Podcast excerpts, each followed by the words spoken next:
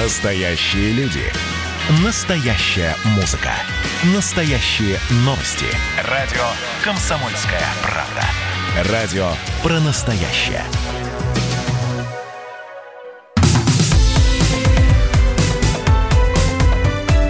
Как дела, Россия? Ватсап-страна! Продолжается прямой эфир, и в течение этого часа важное, актуальное, оперативное. Конечно, про Беларусь будем говорить. Ущерб от беспорядков в Минске, по предварительным данным, превышает 500 тысяч белорусских рублей. Это почти 15 миллионов российских. Об этом сообщил глава управления городского хозяйства и энергетики Мингор исполкома Владимир Лебедь. Сейчас в Минске все спокойно. ОМОНовцы продолжают зачистку недовольных. Э, продолжают продолжают как? Э, опубликуя видео, в том числе и официальные средства информации МВД, э, опубликовала свое видение протестов, э, ну и огромное количество любительских видео сейчас размещается. Опубликовано видео, на кадрах которого видно, как силовики избивают и задерживают жителей деревни Лебедева, которые собирались коллективно обратиться в сельсовет. Я не сопротивляюсь. Я понял, что Накануне милиции были избиты журналисты водитель белорусской комсомольской правды Геннадий Мажейко и Антон Кулеша. Силовики прочесывали автостоянки в поисках сбежавших протестующих. Ну и всех, э, всех в общем, задерживали. Кого находили в машинах, выволакивали. Кто не открывал двери, разбивали окна. Ребята из комсомолки попросили открыть багажник. Когда водитель открывал, его начали... Открыл багажник, нагнулся, его стали почему-то бить дубинкой. Попало и журналисту. Из-за вас дальше нецензурно. Мы тут месяц работаем, приговаривали ОМОНовцы. Всего пострадали или были задержаны, или избиты несколько десятков человек. МВД отчитывается о тысяче задержанных. Долгое время на связь не выходил журналист Кирилл Пегов. Его избили при задержании. Сейчас он на пути в Россию. У него подозрение на сотрясение мозга и несколько травм. А с ним пообщался специальный корреспондент «Комсомольской правды» Александр Коц.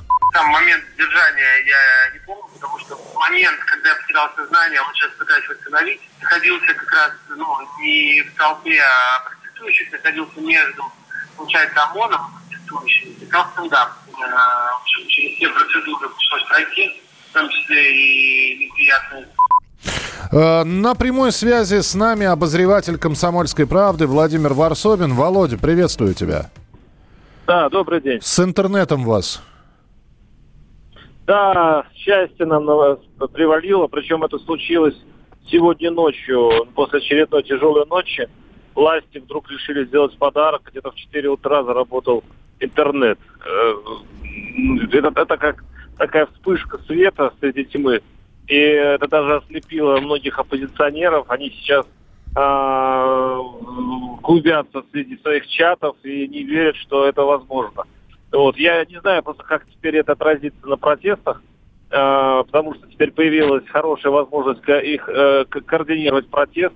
Я вот слышал, что это привело к тому, включение интернет, что э, появилась такая творческая акция, э, женщины вышли с кастрюлями в, в, в, в один из районов э, Минска, ну их быстро, правда, разогнали, но это уже говорит о том, что по интернет легче договариваться о каких-то красивых вариантах протеста. Угу.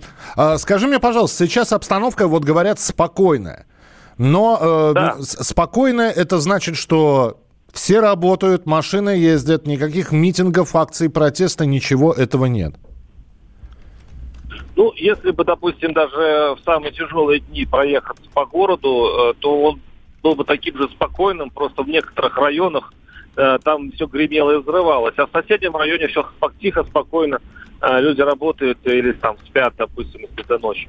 Поэтому сейчас пока не вечер, и сейчас город обычен. Но единственное отличает от э, мирного времени то, что очень мало машин и э, намного меньше людей. Очень многие менчане просто уехали из города. Да. Они переселились до безопасности на даче, да, они уехали к родственникам. Э, такая миграция есть. Слушай, но э, вопрос только в том, что можно, конечно, уехать в деревню, но мы знаем, что задержание это проходит не только в Минске и в других городах, и вот здесь и в поселениях даже э, люди шли в сельсовет, а их стали задерживать. Так что это такое бегство, оно странноватое немножечко. Ну, давайте не преувеличивать все-таки. Если человек э, хочет просто отсидеться дома э, и не собирается участвовать в протестах, ему ничего не будет, естественно. И поэтому те люди, которые уезжают на дачи, на дачах ничего не грозит. Не надо демонизировать уж слишком а ОМОН, хотя, конечно, это тяжело сделать. Хорошо, подожди, а давай, давай я тебе задам вопрос. Вот сегодня вечером ты захочешь часов в 8-9 вечера пойти в Минское кафе. Э, како, какова вероятность в процентах, что тебя могут задержать? А, не надо вечером в Минске ходить в кафе. Вообще не надо вечером в Минске. Э, самое интересное, что опасное место не улица как таковая, а дворы. То есть, если вы захотите срезать, э, просто пройтись по дворам, допустим, то вот это самое опасное место, потому что не исключено, что как раз в этот момент там идет зачистка, а во дворах бьют намного сильнее. Поэтому уж лучше выйти на открытую местность. И вообще Минск по вечерам превращается в такое вот э, минное поле, что ли. Вроде тихо, спокойно, но никто не дает гарантии, что что-то не полыхнет. Поэтому но... если бы ко мне приехал сюда какой-нибудь гость, я его сказал, вот как темнеет, лучше идти домой. Ну, хорошо, надо, человек возвращается с работы к себе во двор домой. Человек, человек пришел с работы и понимает, что ему нужно пойти в магазин, чтобы купить знаменитого вкусного белорусского молока. Я понимаю, что, наверное, наверное, можно пересидеть и без молока а, продержаться. Но сколько такое может продолжаться? Здесь власти предусмотрели этот вариант, поэтому вот эти два дня, по крайней мере, был короткий день. То есть э, магазины, все закрывалось около там 5-6 часов. Вот, допустим, вчера они были, мне кажется, закрыты еще с полудня. То есть э, жизнь замирает уже к вечеру, уже идти некуда, и по большому счету вся логика подсказывает, и власти подталкивают население, идите домой, не надо гулять, мы вам здесь все позакроем сейчас. Вот, эти круглосуточные магазины тоже закрыты. Кафе, рестораны, все закрыто практически. Работают, может быть, небольшие ларьки и сетевые магазины, но и те работают э, тут в большинстве своем до 10 часов. Поэтому некуда идти. Это весь, э, как говорят, неофициальный комендантский час. Угу. Кстати, э, поговаривают э, про официальный комендантский час. Что про это слышно? Ну, только поговаривают. По крайней мере, вчера власти, конечно, себя удивительным образом. Они Лукашенко вообще не появился. Про него было вчера только одно сообщение, что он участвует э, в совещании по поводу, ну, в общем, сельскохозяйственных работ каких-то, или там молочные права. Короче, абсолютно оторванная от реальной повестки дня. Но мы как бы понимаем, что это совещание не было посвящено никаким, э, никакой там, э, никакому селу, а это заседал Совбез, который решал все-таки вводить или не вводить чрезвычайное положение. Вот, пока таких сообщений нет, и даже включили интернет, это значит, что власти решили, что вчерашнее жестокое до, добитие э, э, протестующих э, возымело эффект, и все, теперь у них будет хорошо. Это, кстати, мне интересно, э, покажет сегодняшний вечер, правы ли белорусские власти. Ну да, потому что ты так сказал, добитие, как будто больше ничего происходить не будет. Конечно, хотелось бы, чтобы больше ничего не происходило, и не было бы у нас там экстренных эфиров или э, эфиров... Э... Да, людей, людей жалко. На с другой стороны, э, жалко людей, но когда с ними говоришь, они тебя не жалеют. Они, э, я не знаю, как, как с этим быть, с этой вот они не могут с этим смириться, а получается, что власти их заставляют смириться. То есть кто-то должен почувствовать себя, э, ну, как бы побежденным, что ли. Народ должен почувствовать себя побежденным. Ну, возможно, это нужно для хорошей жизни.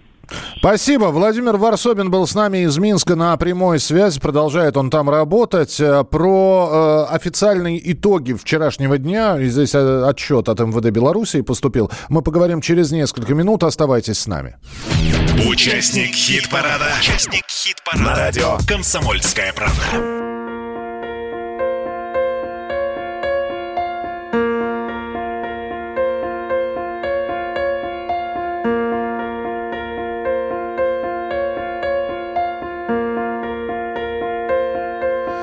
Скажи, каково это жить, когда твоя любовь такая огромная и больше, чем весна.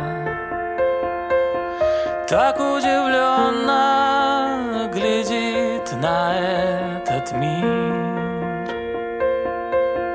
не понимая, зачем она нужна. Вот моя стена,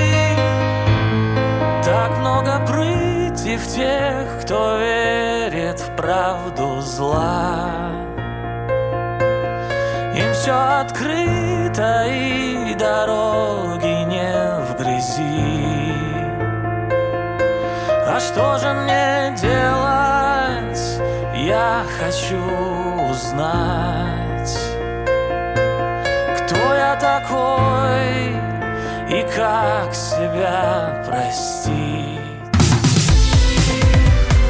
Как дела, Россия? Ватсап-страна! требуют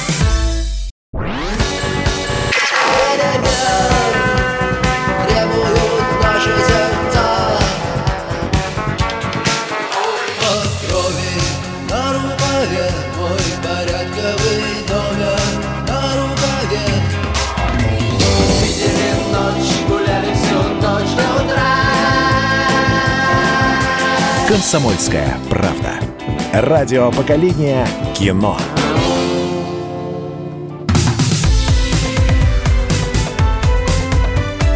Как дела, Россия? Ватсап-страна! Продолжается прямой эфир на радио «Комсомольская правда». Итак, официальные итоги вчерашнего дня, точнее говоря, вчерашнего вечера от МВД Белоруссии. Тысяча задержанных, пострадал 51 человек, ранены 14 силовиков. То есть пострадавшие есть и с той, и с другой стороны. Заведено 17 уголовных дел. Акции прошли в 25 го- э, белорусских городах. Было пять умышленных наездов на правоохранителей, на милицию и ОМОН. Среди задержанных есть журналисты, как мест, местные э, белорусские, так и российские журналисты. Некоторые из них э, уже депортированы, ну, потому что задержания начались э, в первый же день. Э, о судьбе некоторых вообще пока ничего не известно. То есть понятно, что были задержаны, где находятся, сейчас не ясно. Другие по-прежнему находятся в следственных изоляторах, и э, сколько они там пробудут, не совсем понятно. А, 8 9 6 7 200 ровно 9702. 8 9 6 7 200 ровно 9702. А, Лукашенко надо судить, э, за что безоружных людей избивать. Михаил сегодня что-то жжет против белорусских правоохранителей. Я еще раз говорю, я зачитываю то, что есть. Я предоставляю информацию и спрашиваю людей, которые находятся сейчас в Беларуси. У меня нет своего отношения э, крайне негативного к белорусским правоохранителям. У меня нет э, сугубо положительного отношения к оппозиции или там к протестующим.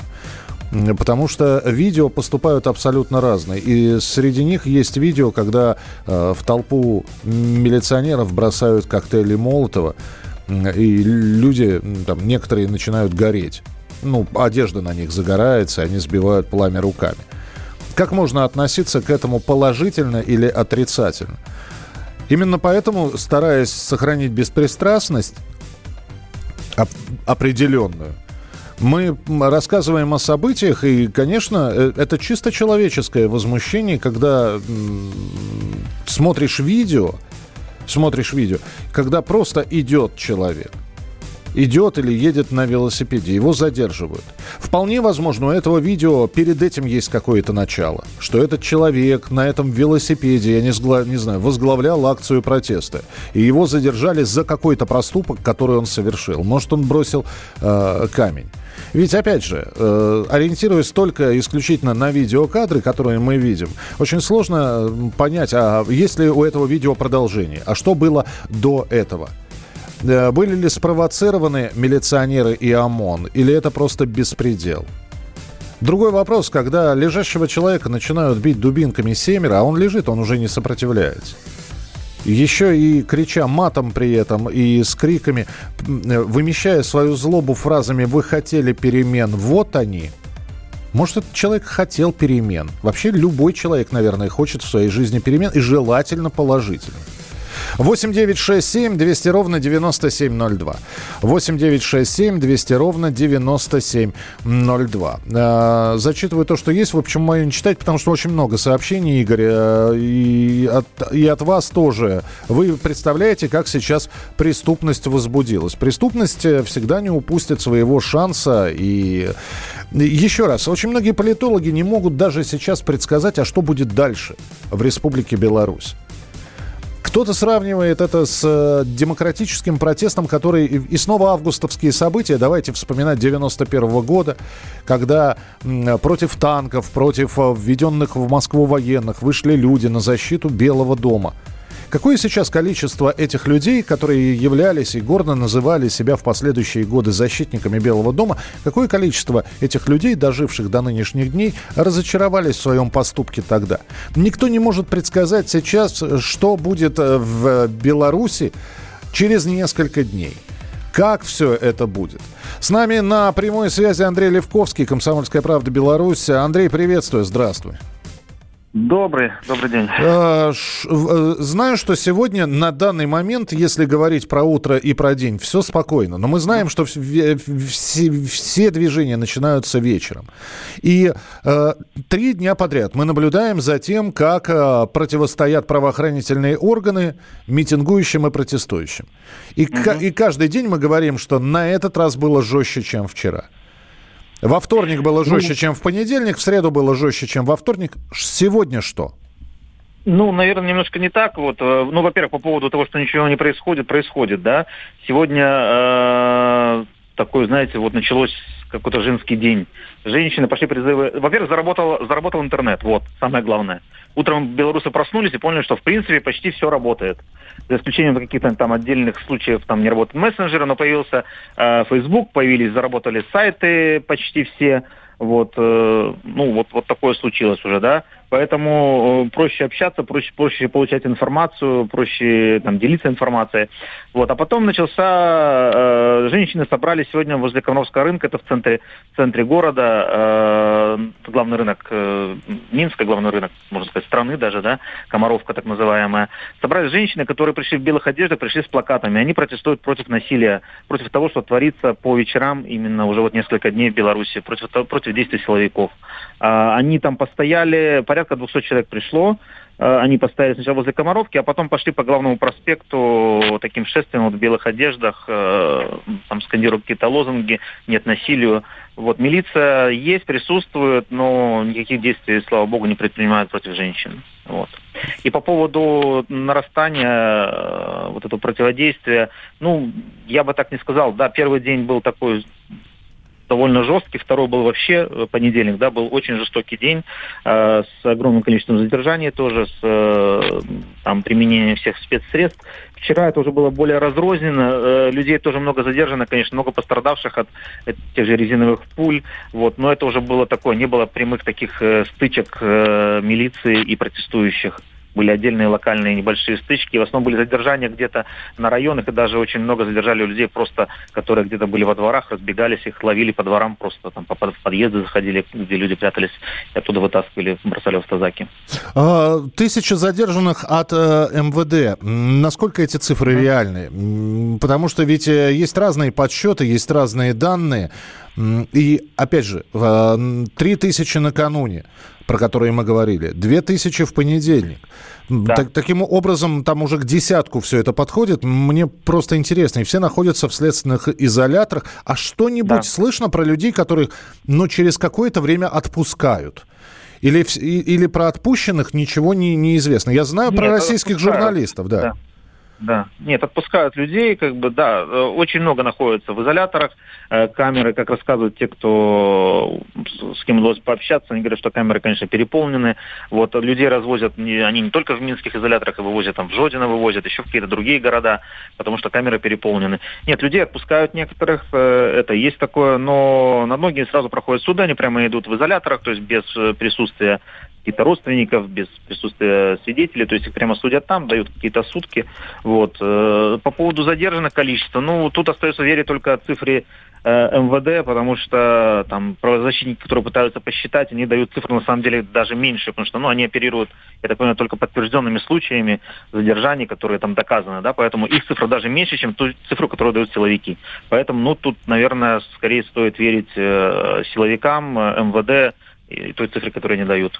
Спасибо, Андрей. Спасибо, что был с нами. Андрей Левковский на прямой связи с э, радио «Комсомольская правда» из Беларуси, корреспондент «Комсомольской правды» Беларусь э, в прямом эфире. Мы продолжим разговор через несколько минут и к другим темам тоже будем обращаться. Ваше сообщение 8967 200 ровно 9702. 8967 200 ровно 9702. Как дела, Россия? Ватсап-страна! Это называется партисипаторное проектирование. Если сами жители двора будут участвовать в установке этой конкретной лавочки, то по социологическим данным меньше вероятность того, что они нарисуют на ней там слово Аплодирую вам, Эдвард. Ну мы же с вами трезвомыслящие люди.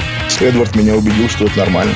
Отдельная тема с Олегом Кашиным и Эдвардом Чесноковым. На радио «Комсомольская правда». По будням в 9 вечера по Москве. Тоже мочить в сортире, но других и не так.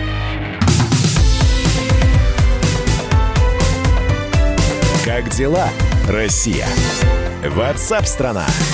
Продолжается прямой эфир. Спасибо, что присылаете сообщения. 8 9 6 7 200 ровно 9702. Вот здесь кто-то написал, а, да пусть выходят эти митингующие. У Лукашенко э, хватит э, народу для того, чтобы э, митинги протеста э, подавить. Вы знаете, после этой фразы я действительно заинтересовался, а сколько э, вообще силовиков в Беларуси, и вот какие цифры удалось найти мы берем сейчас верхнюю границу, то есть это максимум. Вообще информация по большей степени закрытая. Около 260 тысяч человек личного состава, 65 тысяч в армии, 69 тысяч в структурах МВД, включая внутренние войска, плюс несколько тысяч сотрудников прочих ведомств и 120 тысяч в войсках территориальной обороны. Вот такая приблизительная цифра силовиков и военных в Республике Беларусь. 8 800 200 ровно 9702. Это сообщение, вернее, это звонки в прямой эфир. Ну, а мы следуем дальше по новостям, смотрим, что обсуждают, о чем говорят. Радио «Комсомольская правда». Министерство труда готовит временные вакансии для безработных. Они появятся в 79 регионах России. Об этом сообщили в министерстве. Ведомство заключило специальные соглашения с местными властями, и теперь местные власти проводят отбор работодателей, которым будут направлены такие временные сотрудники. Со стороны работников все выглядит как обычно. Трудовой договор с организацией, работа по этому договору, заработная плата от работодателя. Максимальный срок трудоустройства в, этой, э, в рамках этой программы 3 месяца. В трудовом договоре будут три стороны – работник, работодатель и центр занятости. Ну, вот такая интересная инициатива. Давайте ее обсудим с основателем и генеральным директором портала Superjob Алексеем Захаровым. Алексей, здравствуйте. Добрый день. А чем это отличается? Ну вот есть вакансия. Э, может быть, не самая популярная и не самая высокооплачиваемая. И на нее никто не идет. Ну, попадет эта вакансия теперь в разряд вот таких вот временных вакансий для безработных. Вы знаете, ну, все вакансии, которые существуют на временную, на постоянную работу, они уже э, опубликованы и публикуются в реальном времени на Superjob и других ресурсах. На Superjob сейчас около 400 тысяч объявлений о вакансиях, и временных, и невременных. А то, что вот предлагает Минтруд, ну, это некая имитация деятельности, э, что-то же надо делать, деньги есть, их надо тратить. Э, то, сколько выделяется на эту программу, на всю страну 4 миллиарда рублей, я прочитал, ну, это какая-то абсолютно мизерная величина. Э, эти деньги получат крупные региональные работодатели, у которых сейчас ну, какие-то там временные проблемы в связи с кризисом, и закроют вакансии своим сотрудникам, которые и так уже работают, просто их оформят как временных. Ну, то есть эта схема налажена еще с 2007 года, она рабочая, ничего на рынке труда она не меняет. Вы знаете, здесь ведь два варианта развития событий. Первый, человек устраивается по трудовому договору, хорошо, на три месяца, и понимает через две недели, что ему тяжело, трудно, и он не хочет работать. Если у него право разорвать этот контракт, вопрос – Другой вариант. Человеку нравится работа. Он понял, что он нашел себе призвание, а ему через три месяца говорят, извини, дорогой, все, срок контракта истек, а новый... Не, не, не, эта схема не так работает. Э, крупнейшие работодатели оформят энное количество людей. Но если у нас, например, работает ну, 10 тысяч человек, например, да, мы градообразующее какое-то предприятие э, там, стратегическое для региона, мы приходим к губернатору, говорим, нет денег на зарплату. Губернатор говорит, так, значит, давай ты тысячу увольняй временно, потом мы их временно примем, по программе Минтруда деньги на зарплату будут. Потом ты их уволишь как временных и снова наймешь как постоянных. Все будет хорошо. Понял? Понял. Это вот так работает. Ну, то есть тут ничего не меняется. Это просто способ дать деньги крупнейшим работодателям, у которых временно нет денег на зарплату, может быть. Вы знаете, при советской власти были такие люди, которые вроде бы как бы числились на одном месте работы, э, э, числился исключительно по трудовой, но он там не появлялся а его обязанности выполняли другие сотрудники. Но он числился на этом месте. Э, вот сейчас получается тогда нечто похожее. Нет, нет, нет. Вот то, что вы описываете, это уголовное дело, а э, то, что я рассказал, ну, это способ за счет государства поддержать крупнейших региональных работодателей. Почему честно об этом не сказать? Ну, не знаю, как-то не принято потому что надо еще э, сказать, что мы поддерживаем не столько работодателей, сколько людям помогаем, и попиарить это дело. Ну, то есть в этом тоже ничего плохого, может быть, нет. А, Алексей, давайте уже по основной вашему, по основной деятельности, буквально минутка у нас осталась. Э, на портале Superjob за последние три месяца больше резюме или больше вакансий появилось? Ну, или... смотрите, сначала все падало, и э, на пике кризиса активность э, как работодателей, так и соискателей сократилась до 40% от докризисной. Это очень много. То есть можно сказать, что рынок замер. А, вот. И э, пик этот мы прошли где-то в середине апреля. С тех пор постепенное восстановление. Значит, вот э, в понедельник в этот индекс был 82%, и за последнюю неделю увеличился аж на 5%. То есть восстановление рынка идет.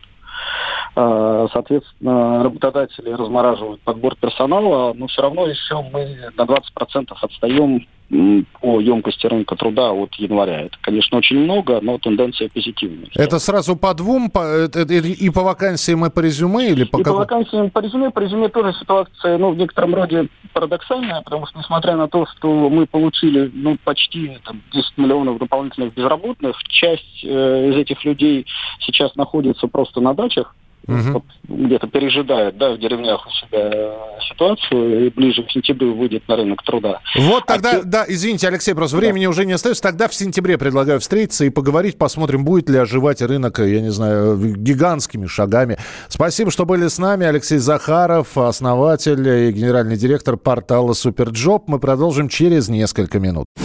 Какие ваши доказательства? Ваши волосы будут мягкими и шелковистыми. Я убью тебя. Я сделаю ему предложение, от которого он не сможет отказаться. Ну, за понимание. Я вот думаю, что сила в правде. У кого правда, тот и сильней. Прошлое не дает себя забыть. Запахами, музыкой, фотографиями. Мы помним прозвища своих одноклассников, хотя самих их не видели очень давно. Мы до сих пор в памяти бережно храним правила дворовых игр. Все эти воспоминания оживают в программе «Дежавю». Меня зовут Михаил Антонов. По субботам и воскресеньям в 11 часов вечера мы говорим о том, что нас радовало и огорчало. Какими мы были раньше. Давайте вспоминать вместе. До встречи. Хулиганы.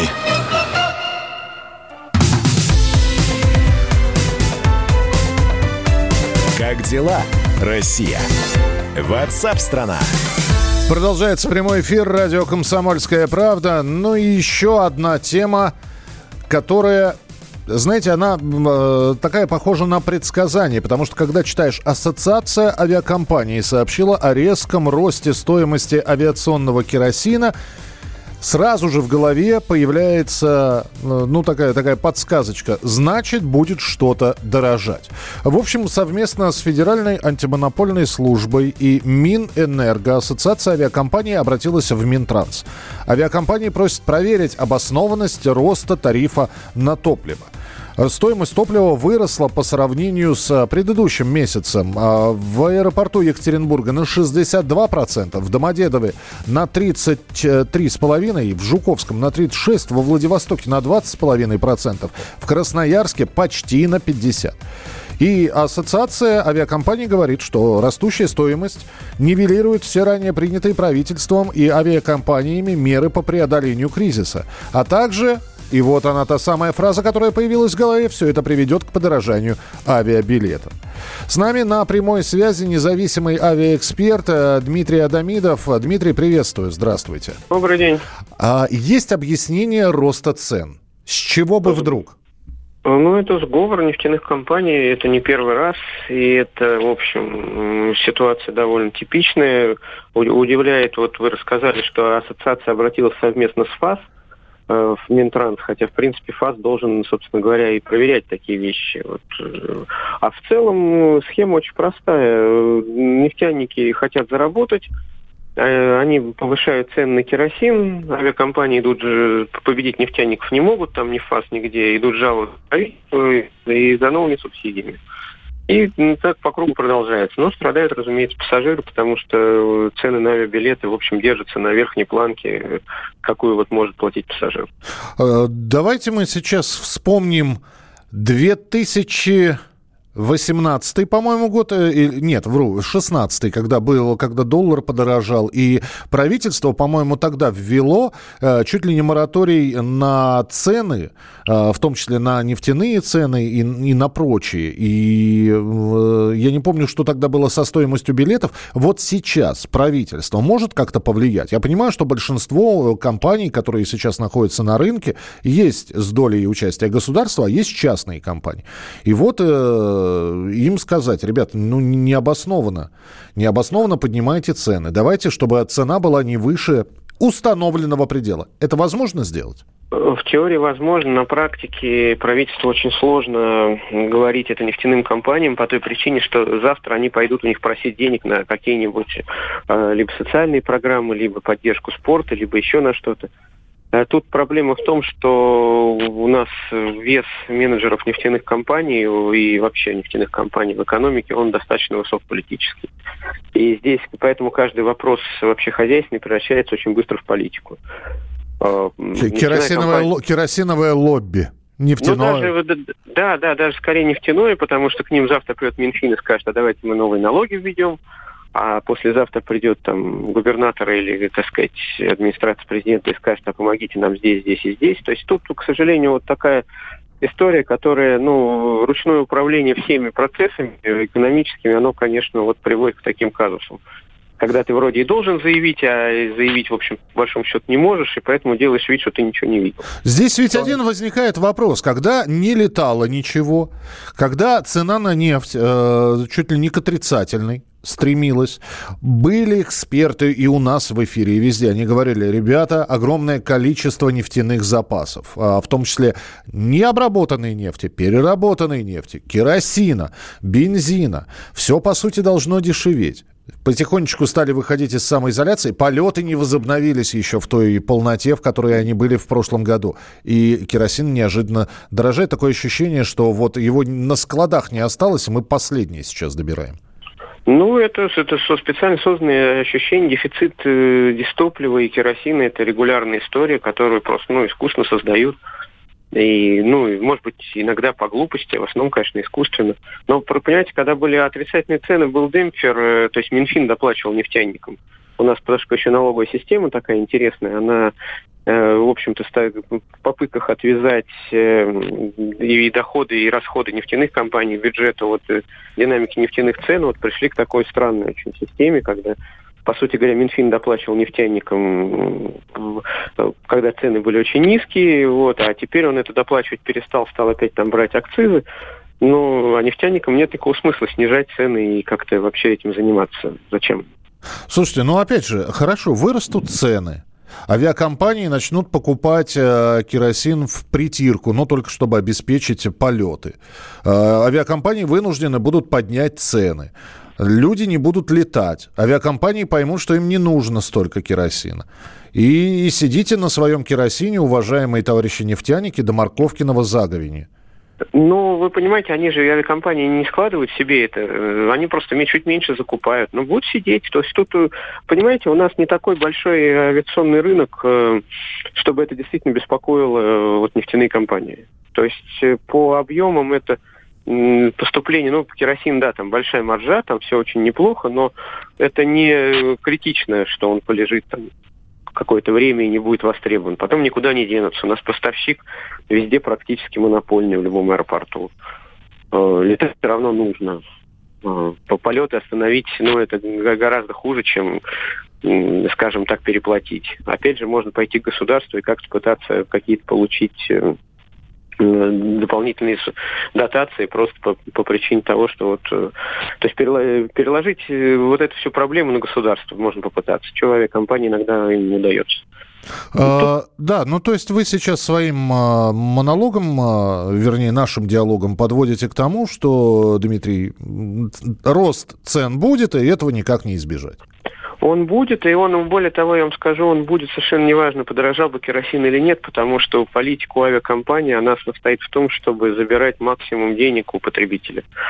Вот сколько вы можете платить за перелет, столько и платите. Да нет можно... у потребителя денег. Потребитель а... проел жировую прокладочку за месяцы самоизоляции. Откуда у потребителя? Ну, а, значит, это будет сначала попытка роста цен, а потом будет распродажа. Ну, так всегда и бывает. То есть ценовая атака, она обязательно будет, а будет она успешной или нет, это уже время покажет. Летящие самолеты с пустым эконом, но с полным бизнес-классом. Видимо, так будут.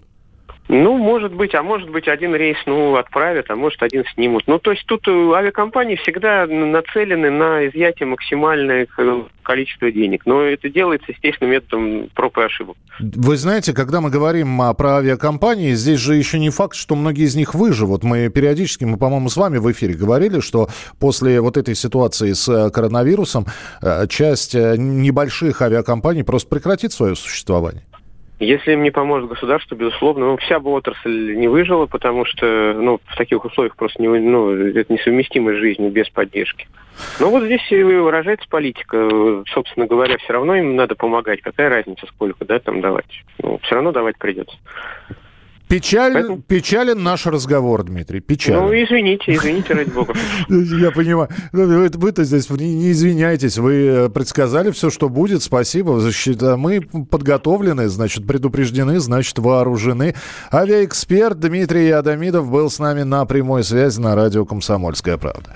Вот такие вот события обсуждаются сейчас. Э, конечно, мы следим за ситуацией, которая происходит в Беларуси. Следите за нашими эфирами, за выпуском выпусками новостей, за прямыми эфирами. Впереди большое количество интереснейших программ и передач. А на сегодня программа WhatsApp страна завершила свою работу. Спасибо, что присылали свои сообщения. Завтра в 11 часов утра по московскому времени мы снова вместе. В студии был Михаил Антонов. Не болейте, не скучайте. Пока. Что человек, я ветер, и я стучусь в стекло. Я играю листвою, я плесну из стакана. Новой рекою я придумаю имя той, что будет со мною За окном электрички танцуют провода Значит, я все тот же, значит, это навсегда Эй,